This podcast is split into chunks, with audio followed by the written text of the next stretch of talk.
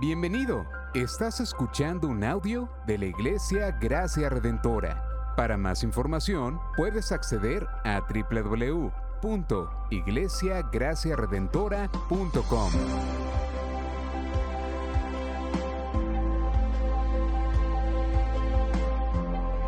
En la exposición de la palabra, el pastor Israel Vega.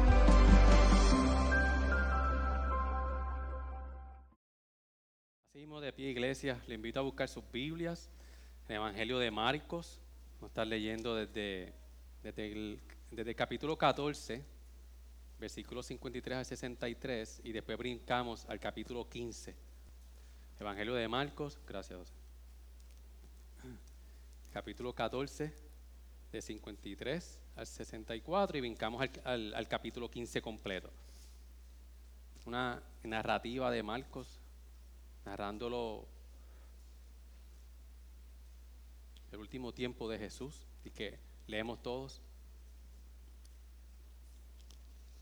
Oramos y exponemos la palabra del Señor. Dice así, y llevaron a Jesús al sumo sacerdote y se reunieron todos los principales sacerdotes, los ancianos y los escribas.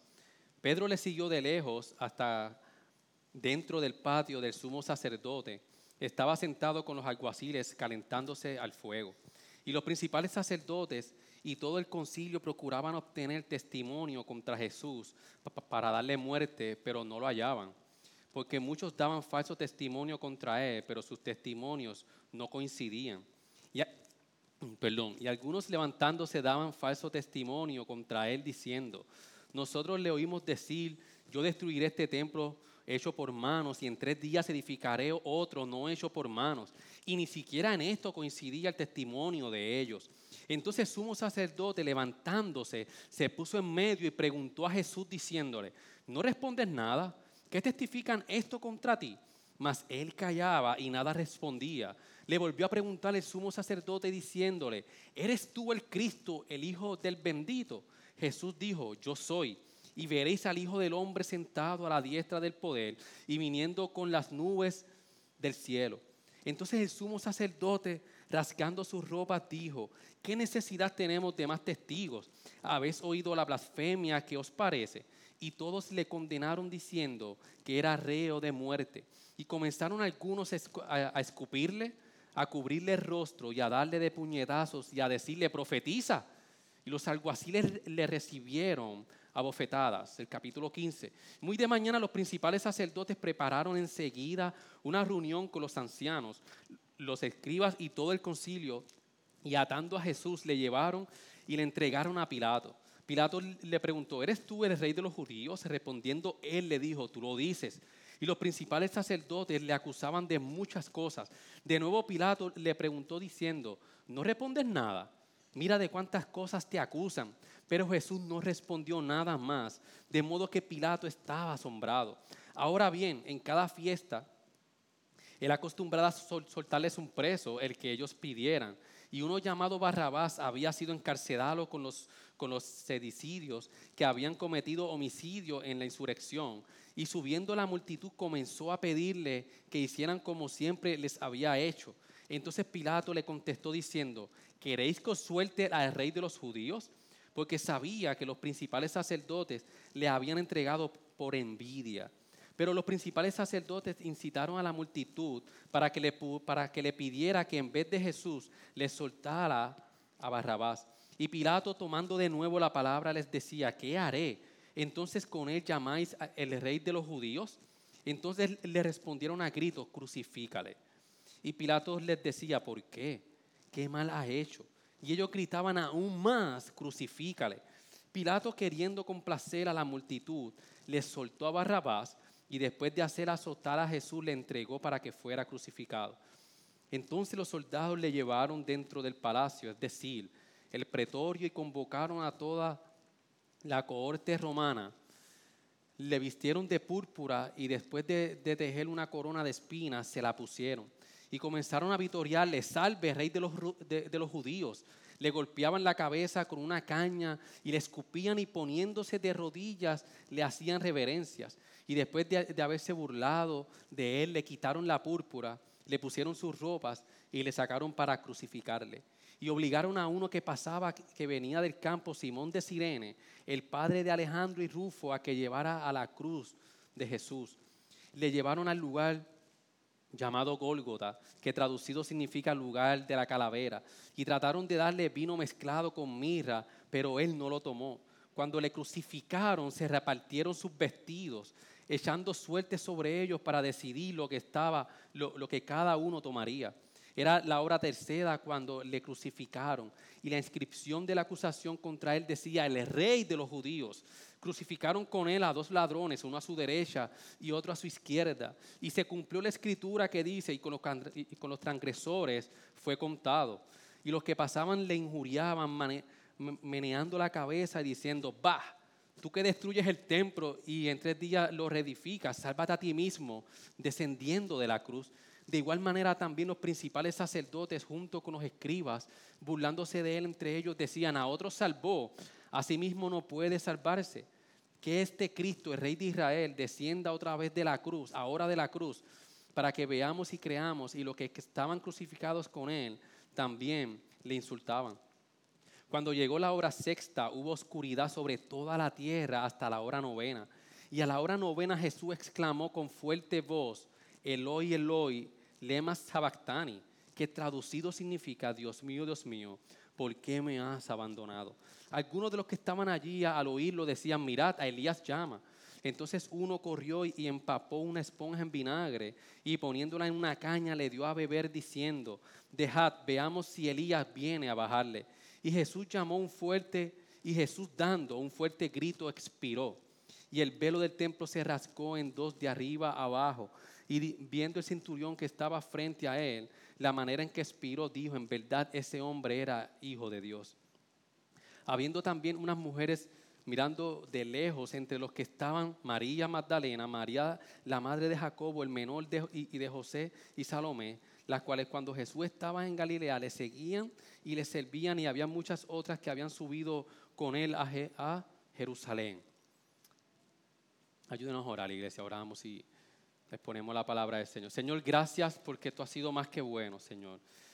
Gracias, Señor, porque hoy, aunque el, mundo celebra un día tradicional, donde recordamos y, y recuerda la muerte, tu vida, la muerte y crucifixión de Jesús, Señor.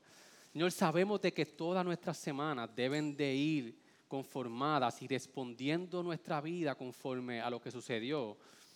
Un día como la semana se celebra, que debe ser día tras día nuestras vidas. Y por eso, Señor, te pedimos que hoy, Señor, con una intencionalidad, como siempre debemos de tenerla, a la luz de tu palabra, Señor, que tú nos ayudes a saber cómo nosotros responder a esta historia verídica, Señor, a esta historia que, transformó la vida de todos. Que, el, el, tiempo se divide en antes y después de Cristo el, momento más importante de la historia humana, Señor. Ayúdanos a nosotros saber cómo nosotros debemos de responder a la luz de tu palabra. Te lo pedimos en el nombre de Jesús. Amén. Amén. Puedes sentarse, iglesia. Una vez mientras yo, estábamos en casa, eh, yo no sé si los que tienen niñas han pasado por esta anécdota que creo que un gran por ciento les ha sucedido. Y es que un día nosotros estamos en casa, está y tenía dos años, tres años, yo no recuerdo muy bien. Y cuando nosotros llegamos al cuarto, vemos que ella se había picado el pelo. Vemos un mechón acá, otro mechón acá abajo. La vemos con la tijera en la mano y vemos los cantos de pelo en el piso. Y cuando nosotros vemos esa escena, nosotros vamos y vemos donde Keishan le decimos, Keishani, ¿por qué tú te picaste el pelo? ¿Qué pasó? Y su respuesta fue, yo no he hecho nada. Pero a la luz de, lo que había en la escena, estaba todo bien claro. El pelo picado, la tijera en su mano, el pelo en el piso. Ella quería zafarse de lo que había sucedido en, ese momento. Y estaba todo, todo ahí bien claro. Donde decíamos, pero qué, Shani, todo está ahí. ¿Por qué tú no quieres reconocer de que te picaste el pelo? Con esto nosotros, yo quiero llevar a ustedes iglesia, de que normalmente En la Semana Santa, en toda la semana, cuando nosotros miramos la, la crucifixión de Jesús, nosotros siempre nos vamos desde la perspectiva de lo malo que los judíos fueron, de lo malo que los sacerdotes fueron, que Pilatos, los, los, soldados fueron. Y nos vamos desde este lado que no es para menos, donde nosotros nos enfurecemos, donde nosotros eh, mostramos indignación de lo que sucedió. Pero lo, lo, hacemos muchas veces con una perspectiva de que yo no estaba de ese lado, sino yo estaba con Jesús. Y cuando nosotros vemos el pasaje de los evangelistas y de los evangelios, ellos empiezan entonces a tratarnos de decir a nosotros el por qué Jesús fue crucificado y quiénes fueron los responsables. Entonces cuando nosotros podemos ver todo este tipo de, respuestas en, esta semana, en toda nuestra vida, algunos simplemente no creen que esto ocurrió. Hay otros que la celebran, hay otros que ni la celebran. Hay otros que creen que ocurrió, pero que tengo significado conmigo, pues no saben mucho. Otros creen que sucedió, que, sucedió pero está cool. Pero hay otros que a la magnitud que, que, su vida debe de girar a la luz de lo que sucedió ese día. Hay otros que creen y significan mucho, pero luchan para que este suceso cambie sus vidas. Y no solo cambiarlas, sino que dirija y moldee cómo vivo mis días. Entonces, ¿cómo nosotros, la pregunta que yo quiero que esté en nosotros, en nuestra mente es, ¿cómo yo estoy respondiendo a la luz de la crucifixión de Jesús? ¿Cuál es mi papel en la cruz? ¿Cuál es el significado de, la cruz? Vamos a estar viendo cuál es el significado de la cruz, cuál es mi papel, qué tiene que ver conmigo, algo que sucedió hace tanto tiempo. ¿Cuál es mi papel si yo no estuve ahí? ¿Cómo estamos respondiendo a la cruz? ¿Cómo estamos respondiendo a la vida, a la muerte y resurrección de Jesús? Y en estos días hay muchos que respondemos sentimentalmente. Respondemos con, con, sentimiento porque menospreciamos y no nos gusta la injusticia. Nos duele el castigo que le hicieron a Jesús. Pero nadie se quiere hacer responsable. Todos le echamos la culpa y juzgamos a todos los involucrados y no queremos alejar de nuestra responsabilidad de llevar a Jesús, de llevar a Jesús a la cruz. Entonces todos estamos en una expectativa de que indignación, pero no nos queremos hacer responsables de por qué Jesús estuvo en la cruz. Y, y los evangelios ponen dos perspectivas bien claras y las queremos ver. Dios mismo en Cristo decidieron por su, por su propia iniciativa ir a la cruz, pero a la misma vez los evangelios muestran la responsabilidad de la maldad humana que llevó a Jesús a la cruz. Por eso es, mis amados hermanos, que la, que la cruz es la respuesta de Dios a la solución de nuestro mayor problema, nuestra separación de Dios. Yo quiero que, que podamos ver nuestra identificación en la historia de la cruz que podamos ver el porqué de la cruz y tratar de adentrarnos, si podemos, a la mente de Jesús, cómo él veía esto, cuál era su propósito final, para nosotros entonces poder saber cómo responder y qué pide la cruz de nosotros. Los evangelios dan tantos detalles de, la mente de Jesús, de lo que él veía en el propósito de su vida, crucifixión y, resurrección, que nosotros queremos ver entonces cómo eso debe de informar a nosotros, que no es un simple momento donde una persona o Jesús murió y fue crucificado y fue maltratado, sino que va más allá, que trasciende y que debe trascender y cambiar todos nuestros días. Punto número uno, ¿Qué revela y qué expone la cruz de nosotros?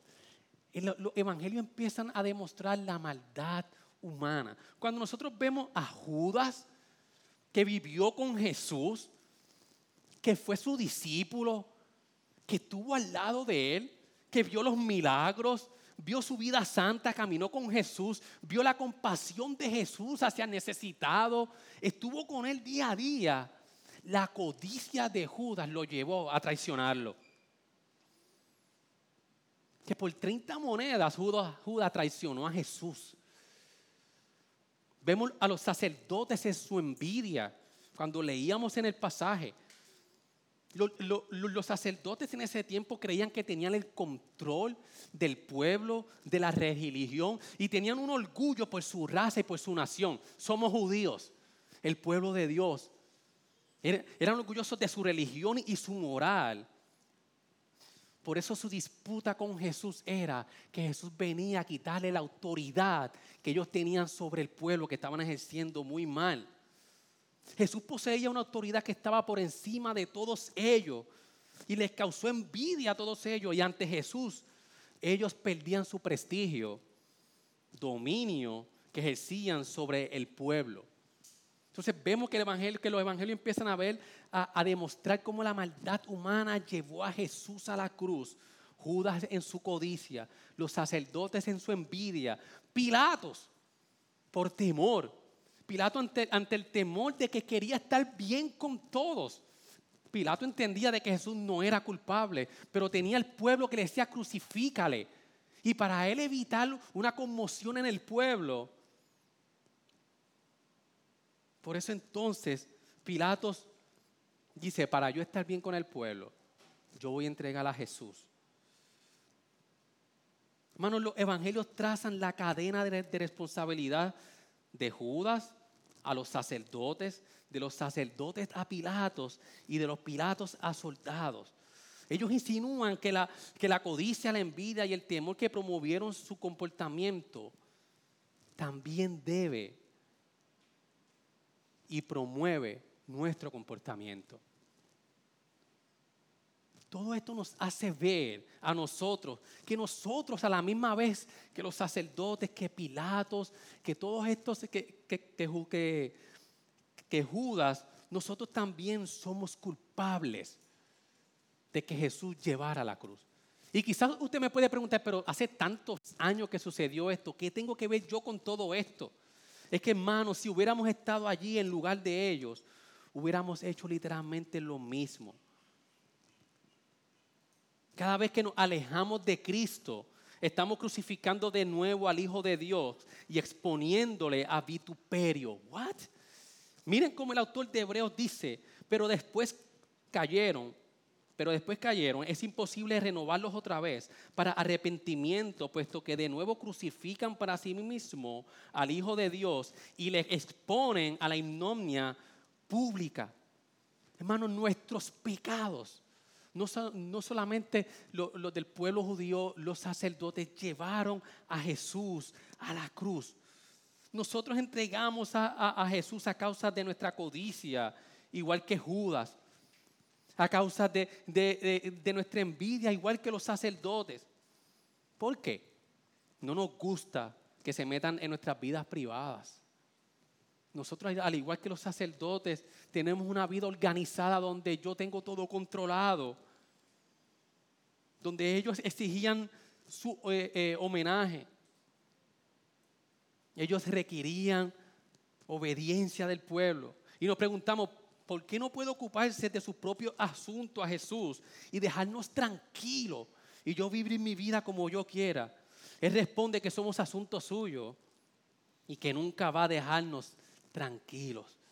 Entonces lo percibimos como una amenaza, alguien que entorpece nuestra comodidad, sacude nuestro sistema establecido, disminuye nuestra autoridad, que mucho nos parecemos a los sacerdotes, a Judas, a Pilatos, disminuye nuestra autoridad, echa por tierra lo que pensamos que nos da valor. Por eso también queremos librarnos de Jesús y a la misma vez como ellos entonces, a causa de su ambición, que queremos estar bien con todos como Pilatos. Él quería soltar a Jesús, pero quería satisfacer al pueblo también. Por eso nosotros, hermanos, estábamos allí también crucificando a Jesús. No como meros espectadores solamente, sino como participantes, como responsables y culpables en complot con los demás, tramando, traicionando, regateando y entregándolo para ser crucificado. Nuestro pecado llevaron a Jesús a la cruz. No nos podemos librar. Un día como hoy para nosotros reflexionar que, por nuestros pecados Jesús fue crucificado. Pudiéramos intentar lavarnos las manos como Pilatos hoy decir, yo no tengo nada que ver, pero nuestro intento será tan inútil porque tenemos las manos completamente ensangrentadas por nuestro pecado. ¿Cómo debemos ver la cruz? Los evangelistas empiezan a, a mostrarnos que fue hecho para nosotros.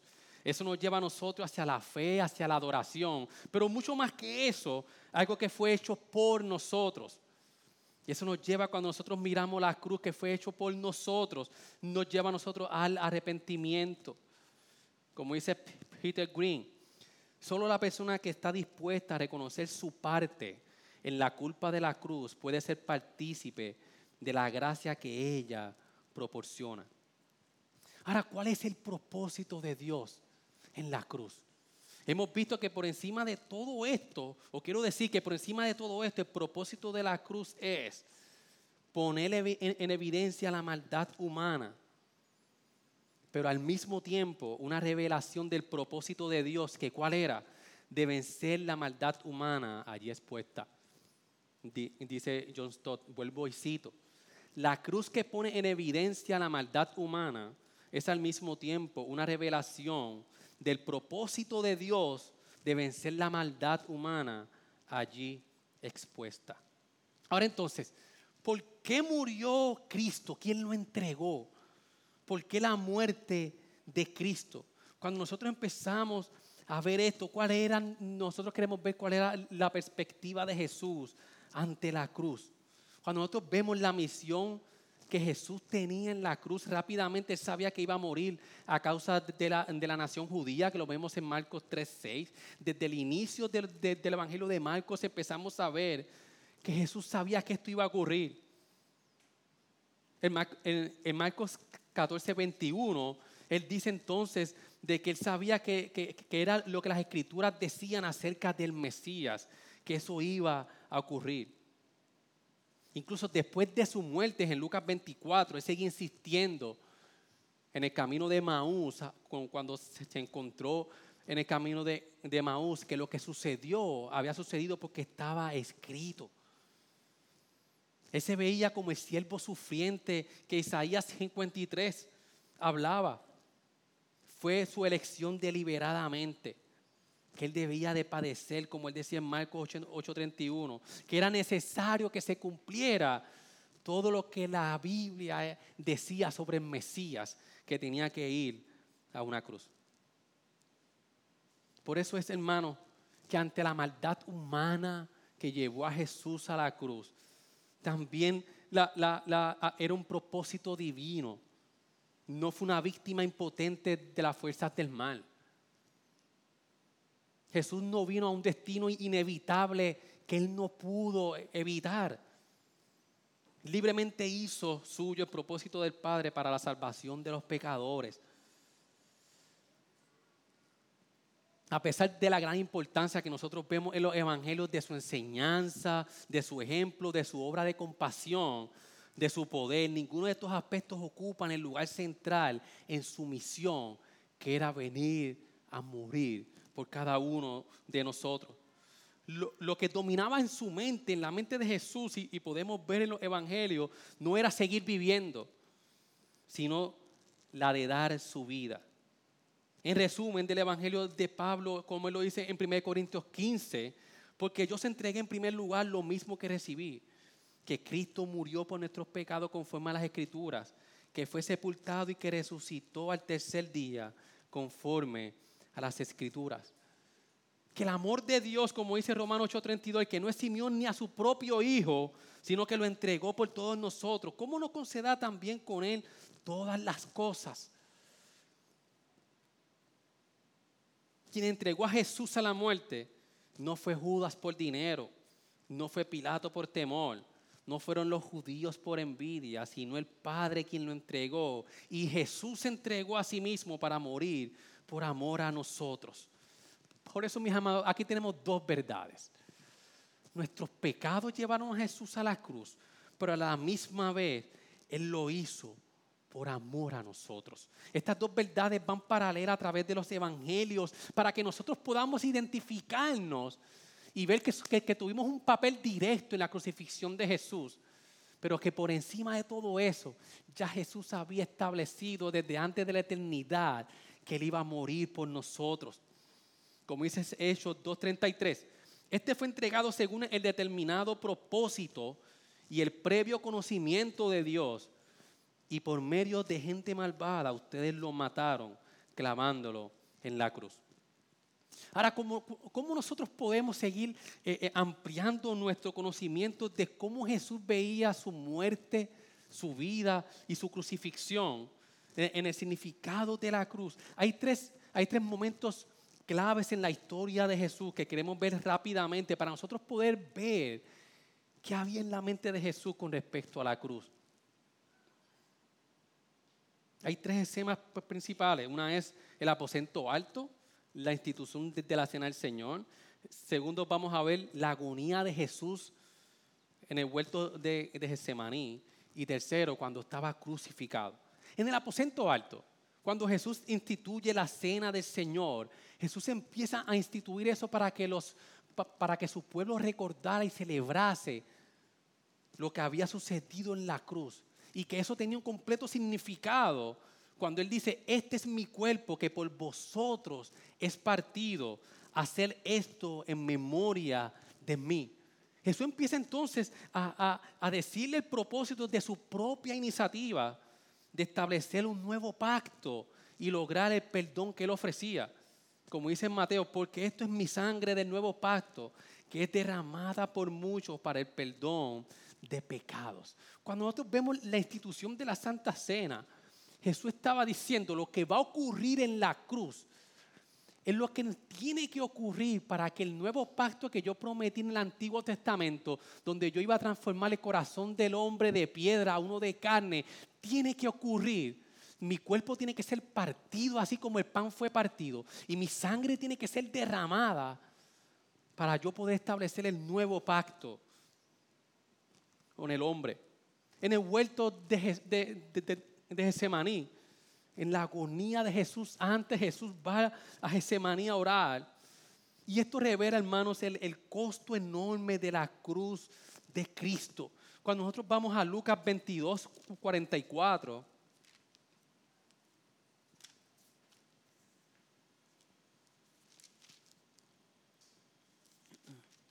cuando Jesús empieza desde el 42 diciendo, Padre, si es tu voluntad, parte de mí esta copa, pero que no se haga tu voluntad, mi, voluntad, sino la tuya. Entonces se le apareció un ángel del cielo fortaleciéndole y estando en agonía, oraba con mucho fervor y su sudor se volvió como gruesas gotas de sangre que caían sobre la tierra. Este verso lo que nos trae a nosotros es que Jesús cayó en una fuerte agonía. Y, y esa palabra agonía significa una consternación horrorizada como dice Mateo, mi alma está muy afligida hasta el punto de la muerte.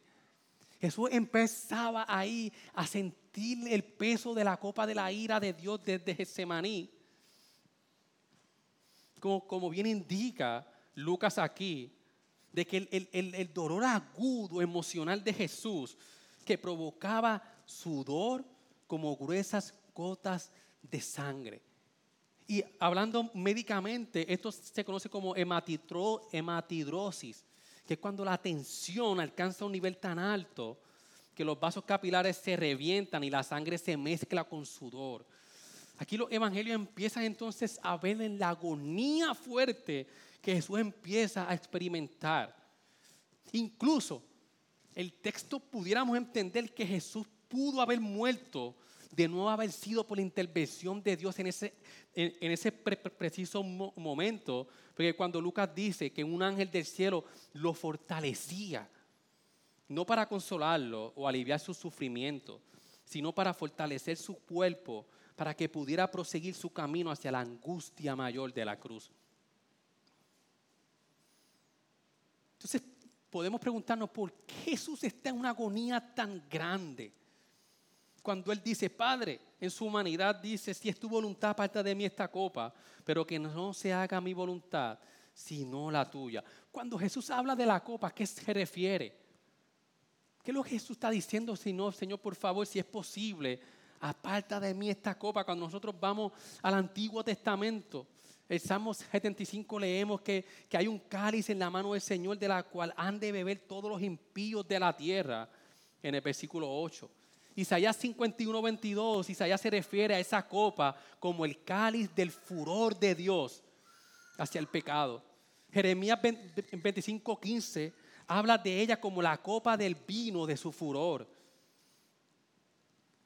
Y bien, hermano, que nosotros podemos hacer un análisis a nivel médico de lo que Jesús sufrió y, y, el sufrimiento de Jesús carnalmente llegó a unos niveles que hemos sabido, hemos predicado de cómo los romanos llevaron la cruz a un nivel de que, de que el humano tenía que sufrir por, por, largos días sin que muriera. Fue una agonía a nivel humano, a, nivel de, de, su cuerpo, como decimos en buen puertorriqueño, brutal. No hay palabras para describir el dolor humano que Jesús sintió en su carne donde los romanos perfeccionaron la cruz para que, aunque tratara de morir la persona que estaba en la cruz, no pudiera morir y, pudiera estar en una agonía por largos días en sufrimiento tras sufrimiento. Pero por encima y adicional a esto, nosotros podemos ver entonces que no solamente fue sufrimiento carnal de Jesús, de Jesús, sino que cuando Jesús menciona la copa de la ira de Dios, fue lo que espantó, fue lo que llenó de espanto el alma completamente de Jesús. Fue saber que en pocas horas tenía que cargar con el peso de la ira santa de Dios, que los suyos habían acumulado a través de todos los siglos. y para nosotros humanamente poder, eh, eh, en nuestra mente finita, poder entender cómo Cristo, la ira de Dios de todos los pecados de por siglos acumulándose por todo su pueblo, iba a caer sobre Jesús en la cruz. Es algo incomprensible. Como dice Sujel Michelin, y cito, Cristo iba a sufrir literalmente miles de infiernos concentrados en esa cruz. El infierno que todos nosotros merecemos, sufrido en un solo instante. Jesús desde Getsemaní estaba diciendo, Señor, si es posible, pasa de mí esta copa, porque él sabía que iba a enfrentar los pecados tuyos y míos y de siglos y siglos, pecado tras pecado, de los que son su pueblo. Como dice esta cita, iba a sufrir miles de infiernos en un solo instante. El peso de la ira de Dios por el pecado derramada gota a gota sobre Jesús pero aún, así Jesús se entregó a la voluntad que tanto Él como el Padre habían determinado desde antes de la fundación del mundo. Por eso, mis amados hermanos, esta agonía abre una ventana hacia la agonía más grande de la cruz. Pasamos entonces de Getsemaní, donde, donde Jesús ya está experimentando el vituperio, camina hacia la cruz siendo azotado, pero entonces va al Gólgota, a la cruz. Yo me quiero entonces concentrar en el grito de desamparo de Jesús. Cuando leemos en Marcos 15, 34, que dice, y, a la hora novena, Jesús exclamó con fuerte voz, Eloi, Eloi, lema sabactani, que traducido significa, Dios mío, Dios mío, ¿por qué me has abandonado? Y como bien el pastor Xavier ahorita leía, de que esto es una cita Jesús citando al Salmo 22, y es un grito real de Jesús en su humanidad sintiéndose desamparado completamente por el Padre. No es que hubo, una ruptura en la Trinidad, pero los evangelios nos traen que en un sentido real Jesús fue completamente desamparado por Dios Padre. Como dice John Stott, se trataba de Dios en nuestra naturaleza siendo abandonado por Dios mismo Jesús sufrió en todo su ser los terribles tormentos de un hombre completamente condenado y abandonado. Como dice Pablo en 2 de Corintios 5, 19, Dios estaba en Cristo reconciliándose consigo, reconciliando consigo al mundo. Por eso el abandono fue el regalo del Padre que nos hizo al dar a su Hijo para que soportara la separación del Padre, la cual es la consecuencia de nuestra iniquidad. Hermano, el porqué de Jesús, el porqué cuando Jesús dice, Dios mío, Dios mío, ¿por qué me has desamparado? Esto nos lleva a nosotros y mientras seguimos viendo qué significa eso para nosotros, Él terminó diciendo consumado es. De la agonía de la separación completamente abandonado por el Padre donde, donde todo se, se puso en oscuridad. El consumado es de Jesús. Lleva de la agonía a la victoria. Cuando dice entonces Jesús cuando hubo tomado el vinagre dijo consumado es. E inclinado la cabeza entregó el Espíritu. Cuando nosotros vemos el porqué de Jesús cuando se sintió completamente abandonado, qué lejos queda eso de nuestro porqué, del porqué de Cristo. Nuestros porqué protestan contra su providencia de desconfianza en la voluntad de Él. Nosotros gritamos constantemente a Jesús, ¿por qué a Dios? ¿Por qué hace las cosas así? Lleva tu porqué a Jesús y escucha. Llevemos nuestros porqué a Jesús y escuchemos lo que Él gritó por nosotros para que tuvieras esperanza en tus porqués de la vida. El porqué de Jesús te da esperanza cuando tú no entiendes los sufrimientos, cuando en, nuestra incredulidad piensa que no está en control, cuando tus porqués van cargados de que me lo merezco todo, él tuvo que pasar por el abandono completamente del Padre, que fue la agonía más terrible, para que cuando no entiendas y, preguntemos por qué, cuando no entendemos muchas cosas, le recordemos a nuestra alma, a nuestra alma que su sufrimiento trajo sentido a nuestro sufrimiento. El porqué de Jesús es el grito de desamparo para que nosotros ahora pudiéramos, pudiéramos tener esperanza en nuestros porqué de la vida. Hay muchas hay muchas cosas que nosotros humanamente jamás vamos a entender. Hay muchos por qué que nosotros podemos hablar que no vamos a tener quizás la contestación humana que queremos. Pero el porqué de Jesús, del desamparo a, a, sufrir lo que nosotros merecíamos, donde todo se formó oscuridad, hubo la separación para donde ahí fue donde Dios literalmente cargó la copa de la ira gota a gota sobre Jesús para que nosotros entonces pudiéramos tener esperanza en nuestros por qué. Los por qué van a llegar. Hoy yo no quiero predicar, decir y que salgamos por aquí, jamás volvamos a decir por qué no. Que cuando estemos en momentos que no entendamos, Señor, ¿por qué me pasa esto? ¿Por qué sucede esto? Es porque el porqué de Jesús le dio sentido a todo lo que nos sucede en la vida. Que ese porqué de Jesús fue el que lo llevó de la agonía a la victoria.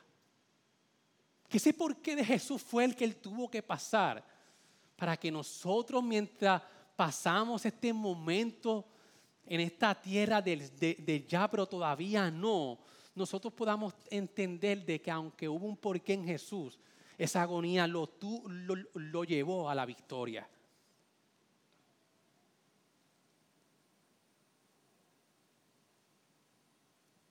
Y así mismo como el porqué de Jesús fue por su sufrimiento, ese por qué lo llevó a la gloria de la resurrección.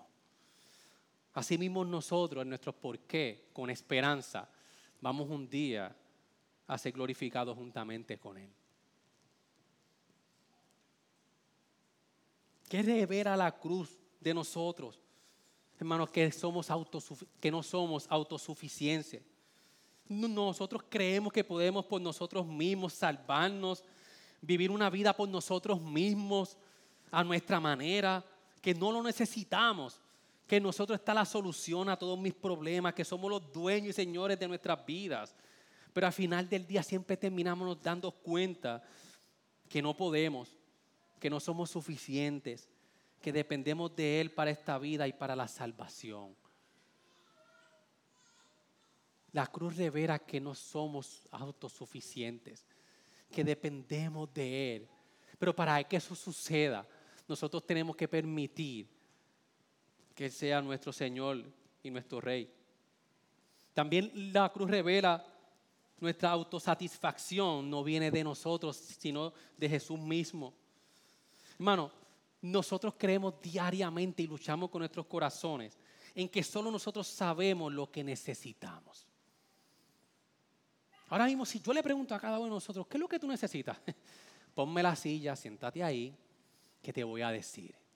Nosotros siempre nos engañamos a nosotros mismos porque pensamos que solo nosotros sabemos qué es lo que realmente necesitamos. Que más nadie nos puede amar mejor que nosotros mismos. Que incluso que nos amamos más y sabemos amarnos mejor que Dios mismo. Por eso, hermanos, que la cruz y el Evangelio nos asegura que el amor de Dios es infinitamente superior al que nosotros mismos nos podemos dar.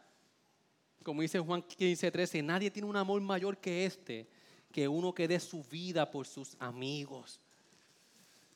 Por eso permitamos un día de hoy de reflexión, un día donde nosotros tenemos que estar, por decirlo así, callados. Cuando nosotros nos reflejamos en nuestro pecado a la luz de un Dios santo que vivió una vida santa, nuestro reflejo ante la cruz es un día para nosotros reflexionar y ver cómo, cómo un amor tan grande, un ser santo, pudo tomar mi lugar en la cruz y mis pecados fueron los que lo llevaron a recibir nuestra paga. Y ahí nosotros podemos comprender que el amor de Jesús se va por encima del amor que nosotros nos tenemos a nosotros mismos. Pero nosotros insistimos en decirle a Dios, no Señor, yo lo que necesito es esto, esto y esto. Pero hoy la cruz nos recuerda que Jesús sabe lo que nosotros realmente necesitamos, porque nos demostró que nos ama más que a nosotros mismos, que nos ama más, más de lo que nosotros mismos nos amamos, que el amor de Dios trasciende nuestro amor hacia nosotros. Pero por eso entonces tenemos que, que rendirnos a su voluntad para nuestras vidas. ¿Cómo nosotros podemos ver esto? Realmente mis planes, Dios está en tus planes. Dios está en nuestras finanzas.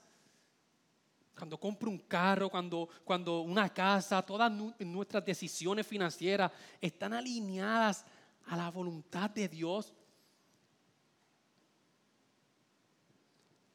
Ahora bien, y para ir finalizando, ¿cómo podemos hacer esto? ¿Cómo entonces yo puedo vivir a la luz de la cruz? El costo de la cruz. Mateo 16, 24 dice, entonces Jesús dijo a sus discípulos, si alguno quiere venir en pos de mí, nieguese a sí mismo, tome su cruz y sígame. A la luz de lo que hemos podido ver, de lo que significa la cruz, en la mente de Jesús, en la mente de Dios desde antes de la fundación del mundo, el llamado que nos hace a nosotros es entonces a negarnos a nosotros mismos, a tomar nuestra cruz y seguir a Jesús por eso es iglesia que el Evangelio no es solo la historia de Jesús crucificado, es también la historia de nuestra propia crucifixión a nuestra vida. Es la historia de nuestra propia crucificación, crucifixión a lo que yo quiero, a lo que yo deseo y entregarnos a la, a la voluntad del Padre. Es nuestro viejo hombre destruido en la cruz y es el lugar donde crucificamos nuestra carne y nuestros deseos pecaminosos. Jesús insiste que cada hora, Jesús nos insiste que cada hora sea mi hora de muerte. Y quiere que mi muerte en la cruz sea tan céntrica en el relato de mi propia vida como lo fue para la, la, cruz, como lo fue para Cristo. Jesús quiere que vivamos una vida que nos neguemos a nosotros mismos para que nos entreguemos a su amor que nos demostró en la cruz. Vivir para Él, para sus deseos, para su voluntad, para su ganancia, como decía Pablo en Filipenses, para mí es vivir es Cristo, el morir es ganancia, es vivir la vida cruciforme. Debemos ser desplazados del centro y ponerlo a Él en el centro de nuestras vidas.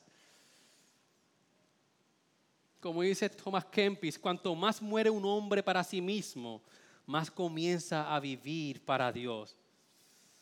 Por eso la palabra de la cruz siempre ha sido y, siempre será un escándalo una piedra de tropiezo, una ofensa para nuestro entendimiento de las cosas, porque tenemos que morir al yo. Como dice en 1 Corintios 1:18, porque la palabra de la cruz es necedad para los que se pierden, pero para nosotros los salvos es poder de Dios. Por eso, mis amados, a la luz de lo que sucedió un Viernes Santo, Jesús nos invita a nosotros a negarnos a nosotros mismos, a nosotros mismos y vivir para Él. Por eso, hermano, que la negación es la esencia de la vida cristiana.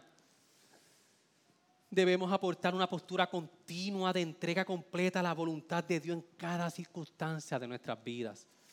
La cruz nos enseña una nueva forma de vivir, un nuevo hábito de ser, uno de morir para nuestra comodidad y morir a nuestro control.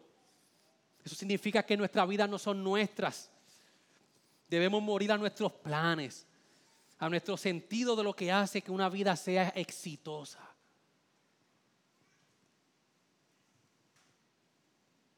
Quizás no tenemos muchos planes donde creemos que si se concretan esos padres, esos, todos esos planes, vamos a tener una vida exitosa.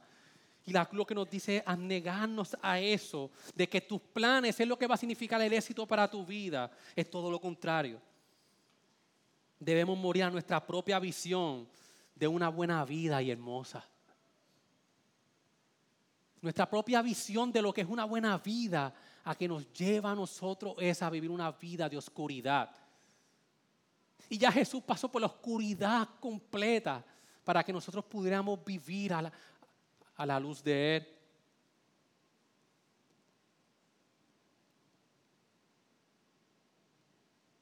Debemos de morir a nuestra expectativa de la vida que pensamos que Dios se suponía que nos daría si hacíamos las cosas que pensábamos que Dios nos estaba pidiendo que hiciéramos.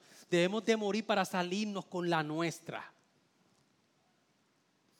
Como buen jefrán, en buen puertorriqueño, te saliste con la tuya. Y a veces vivimos nuestros días pensando que nos podemos salir con la nuestra. Debemos morir como una forma de vida. Debemos morir a nuestros propios proyectos de inmortalidad nosotros vamos creando proyectos en nuestras vidas donde pensamos que si obtenemos esto, si tenemos esto, vamos a ser prácticamente inmortales. El camino cruciforme es el camino de Dios hacia la vida buena y hermosa. El camino cruciforme es el camino de Dios. Es, el camino a la sabiduría de Dios para navegar por las complejidades de la vida. Cuando nosotros nos entregamos a su voluntad completamente. Por eso es como dice en Mateo 18, 3, mientras nos preparamos para la Santa Cena y reflexionamos, debemos empezar de nuevo al principio y volver a aprender todo. En muchas ocasiones en nuestra vida nosotros tenemos que volver desde cero a mirar a nuestra vida y preguntarnos un día como hoy, ¿realmente yo estoy viviendo una vida negada a mí y entregada completamente a Jesús? como dice en Mateo 18.3, y dijo, en verdad les digo que si no se convierten y, se hacen como niños, no, no entrarán en el reino de los cielos. Por eso, amada iglesia, nuestros pecados son extremadamente horribles. Y un día como hoy nos recordamos eso, que nada hay más que revelar la, gravedad de nuestro pecado que nosotros mirarnos frente a la cruz. Segundo, que el amor de Dios es maravilloso, más de lo que podemos comprender. Con toda justicia Dios podría habernos abandonado a nuestra suerte, pero no fue así. Porque nos amaba, vino a rescatarnos en la persona de Cristo. Solamente un corazón de piedra puede permanecer inmovible ante un amor como este.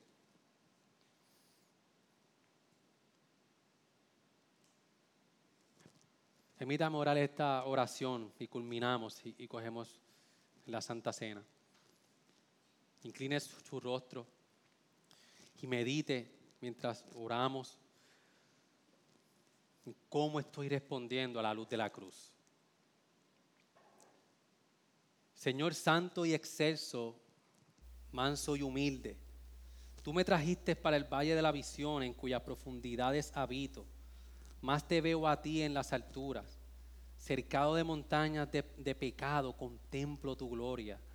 Déjame aprender por la paradoja de que el camino para abajo es el camino para lo alto. Que ser rebajado es ser exaltado. Que el corazón roto es el corazón sanado. Que el espíritu contrito es el espíritu alegre. Que el alma arrepentida es el alma victoriosa. Que no tener nada es poseer todo.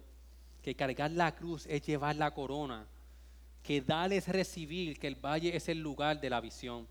Señor, durante el día las estrellas se pueden ver en los pasos más profundos, en los pozos más profundos. Y cuanto más profundos los, pozos, más brillantes tus estrellas resplandecen. Concédenos hoy encontrar tu luz en nuestra oscuridad, tu vida en mi muerte, tu alegría en mi tristeza, tu gracia en mi pecado, tus riquezas, tus riquezas en mi pobreza, tu gloria en mi valle. Esto es una oración, una oración del valle de la visión. Señor, gracias. Gracias Señor porque un día como hoy a la luz de lo que podemos nosotros visualizarnos frente a la cruz y ver nuestro pecado. Y que el grito de desamparo de Jesús, donde nosotros podemos ver que esa era, Señor, tu misión, tu propósito desde antes de la fundación del mundo, nos da a nosotros sentido y esperanza en nuestros porqués. Y nosotros hoy, Señor, un viernes podamos reflexionar y estar callados. Reflexionar, Señor, que nuestro pecado fue quien llevó literalmente a Jesús. Por nuestra envidia, por nuestro deseo de tener el control. Por nuestro temor a la humanidad como Pilatos. Te llevó a ti a la cruz, Señor. Pero tú, Señor, lo habías, lo habías planificado desde antes de la fundación del mundo. Por amor a nosotros. Porque tú querías, Señor, reconciliarnos con el Padre. Por eso hoy, Señor, te pedimos que mientras pasan estos días y nosotros reflexionamos que, que, de la agonía tú, Señor, como el domingo vamos a predicar de que tú de la agonía pasaste, Señor, a la victoria. Que eso cambie, Señor, nuestros días. Que nosotros podamos reflexionar cómo nosotros estamos respondiendo a la luz de la cruz.